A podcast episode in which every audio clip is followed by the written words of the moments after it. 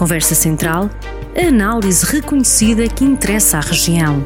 Opinião política e comentário sobre a atualidade, com Fernando Ruas.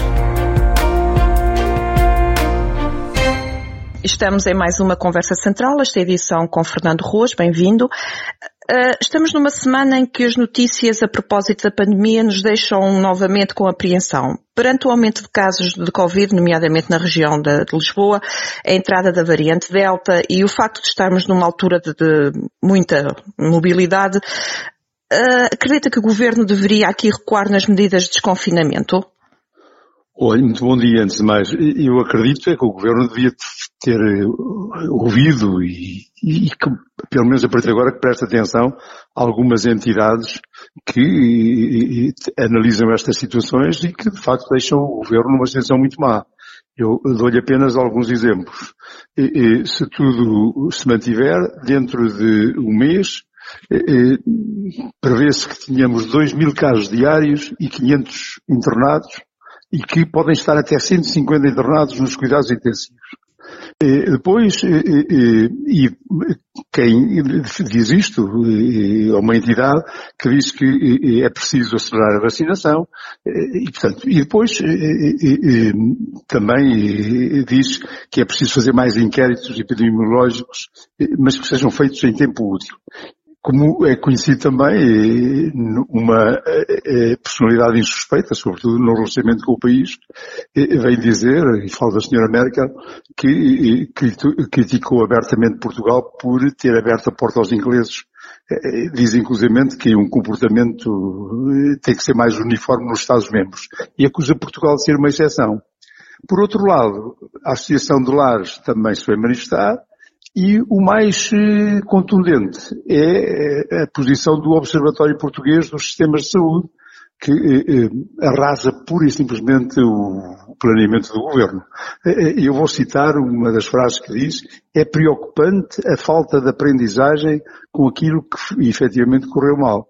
Portanto, eu, eu, diria que isto não abona nada. Nós estamos neste momento em contraciclo, já fomos considerados o pior país, depois eh, dissemos que éramos o melhor eh, do mundo, bem, e agora estamos nesta situação exatamente a contraciclo com o, o resto do, da, da, da Europa.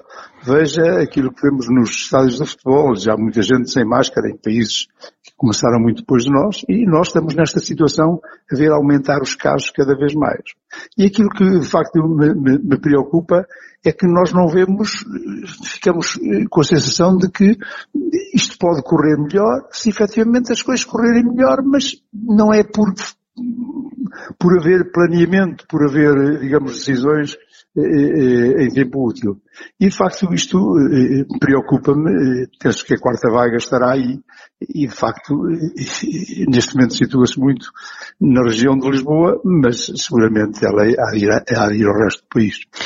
Nós sabemos que nesta, nesta altura do ano há as férias, há o, o final das aulas, muitas pessoas, nomeadamente jovens, estão a estudar em Lisboa, fora de Lisboa e, e há esta, esta mobilidade toda. Deveria haver aqui novamente, sei lá, colocar o certificado digital, por exemplo, no interior, do, no, dentro do próprio país, dentro de Portugal?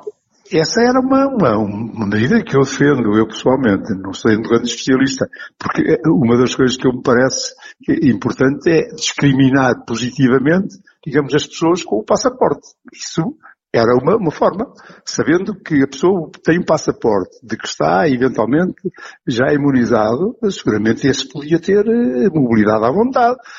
E, e, e, então concentraríamos a nossa eh, eh, eh, análise e a nossa preocupação naqueles que efetivamente ainda precisam de acompanhamento e que infelizmente ainda são uma maioria. Mas eh, eh, eh, neste momento o que está a acontecer, e parece-me que as decisões têm que ir nesse sentido, é evitar que a situação comece a ser catastrófica em Lisboa seja exportada para o resto do país.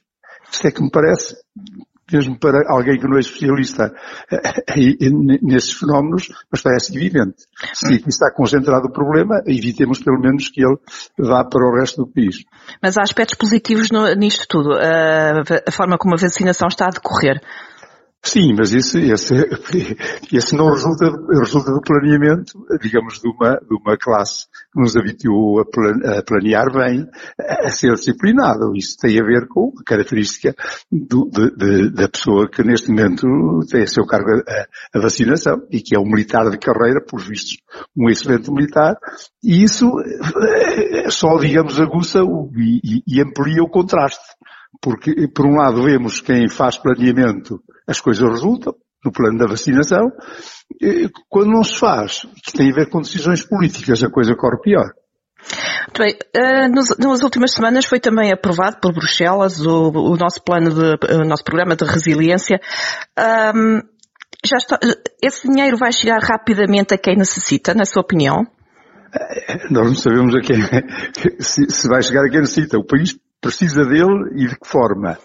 Agora, eu espero é que, eh, com o plano de resiliência que é, e, portanto, com, eh, eh, tão dotado de uma, de montantes financeiros como nunca se viu, que ele que vai efetivamente para onde, para onde seja necessário.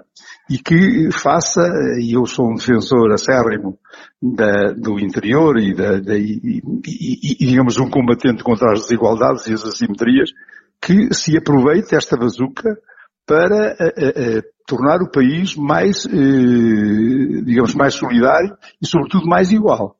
Nós não podemos continuar com esta situação. Não me venham dizer que se continuarmos a agarrar nos dinheiros e fazermos as terceiras, quartas, quintas perimetrais do metro em Lisboa e fazer isto e mais o que seja necessário, nas, nas, sobretudo nas áreas metropolitanas, continuamos a ter um país empobrecido e assimétrico e injusto. E, portanto, eu espero é que este dinheiro eh, eh, venha exatamente para fazer a coesão no país, tal como vem para fazer a coesão entre Estados. É, quais são os setores aqui que mais necessitam desta bazuca? Os setores, eu penso que são todos, mas seguramente os setores que permitam instalar, digamos, competências, saber no interior. Isto me parece, parece-me evidente. A discriminação positiva pode ter uma alavanca extremamente importante com, com, estes, com estes apoios.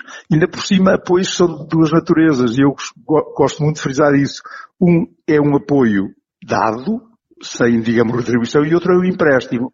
O que estamos a fazer é uma coisa que me parece injustíssima. É que aquilo que nos é dado devia ser para, digamos, acudir a quem é mais pobre. Não. O que nos é dado é para, eh, como sempre, ir para as regiões de, de, de, das áreas metropolitanas e depois aquilo que vamos pedir emprestado, que normalmente é mais difícil, é mais difícil de pedir e é mais difícil de obter, esse sim é que depois irá para, para digamos, os programas de desenvolvimento do interior. Não me parece nada bem isso. Olha, já agora, eh, não me perguntou, mas por estarmos nesta situação, eu acho curioso, no mínimo curioso, e uma confissão de uma pessoa que eu conheço relativamente bem, porque tive ainda, foi, digamos, colega do Parlamento Europeu durante algum tempo. Falo da comissária Elisa Ferreira, que veio dizer que não parece, olha, uma coisa que eu fiz no último eh, eh, intervenção que fiz na Assembleia da República, fiz exatamente isso. Parece impossível como é que nós há tantos anos a receber eh, apoios, continuamos a ser um país da coesão, cada vez mais empobrecido, a ser ultrapassado constantemente por os países que chegaram muito depois de nós a, a, a, a digamos, a, esta, a este espaço europeu. E, portanto, a, comissária não compreende bem. E há uma coisa que eu que todos os poderes compreendem. Estes dinheiros foram maioritariamente geridos e durante muitos, muitos anos por governos do Partido Socialista. A, a, a senhora comissária, que é do mesmo partido, podia, e, ainda bem que o fez, fazer chegar esta nossa admiração por o país receber tanto dinheiro durante tanto tempo e estar exatamente na mesma. É a comissária insuspeita que o refere. Doutor, mas, por exemplo, agora, exceto esta questão da bazuca, falando dos fundos comunitários, que os quadros, os sucessivos quadros que, que temos tido acesso, porquê que às vezes a, a, execução é tão baixa relativamente àquilo que, que, que pode ser feito? Olha, é, só por uma questão de burocracia. Eu penso que é apenas isso. Não me digam. E, e, também às vezes por uma questão de desconfiança. Eu sei que são fundos comunitários que, tal como todos os outros, têm que ser eh, fortemente eh, vigiados e, portanto, eles têm que, que ser destinados para aquilo para que vem. Isso é um facto e ninguém está contra isso, antes pelo contrário.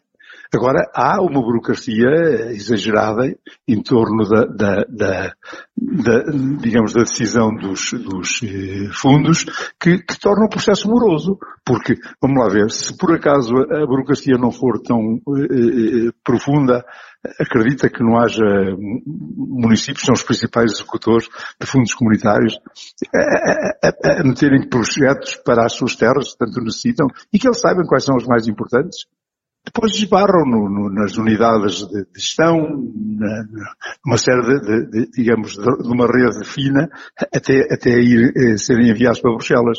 E esse, na minha perspectiva, é o problema. É o problema de desconfiança, ainda por cima, eh, eh, com, eh, digamos, os executores privilegiados e, e, quem mais tem executado de forma correta os fundos comunitários.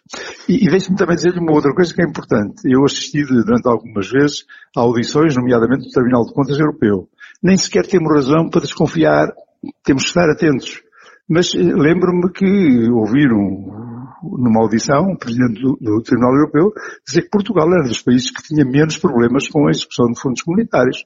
Problemas em termos de falcatruas, de, de digamos, de, de, dessa natureza. Portanto, temos que e, e, pôr na mão dos executores privilegiados esta, esta, esta, esta decisão de executar rapidamente os fundos. Não é por falta de necessidades, naturalmente, que e, não os executamos. Mas é necessário criar aqui aquela, a tal figura do inspetor. Não, isso já existe. Nós temos, os, as autarquias têm uma tutela inspectiva muito, muito forte. Penso que é, é, é, digamos, é a mais apertada do país.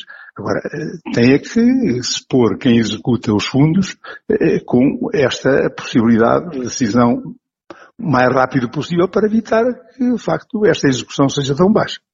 Antes de irmos ao tema que o Soutor gostaria de, de abordar, deixe-me só fazer uma pergunta. Descentralização deveria entrar nesta campanha eleitoral, sim ou não? Na campanha eleitoral das autárquicas? Sim.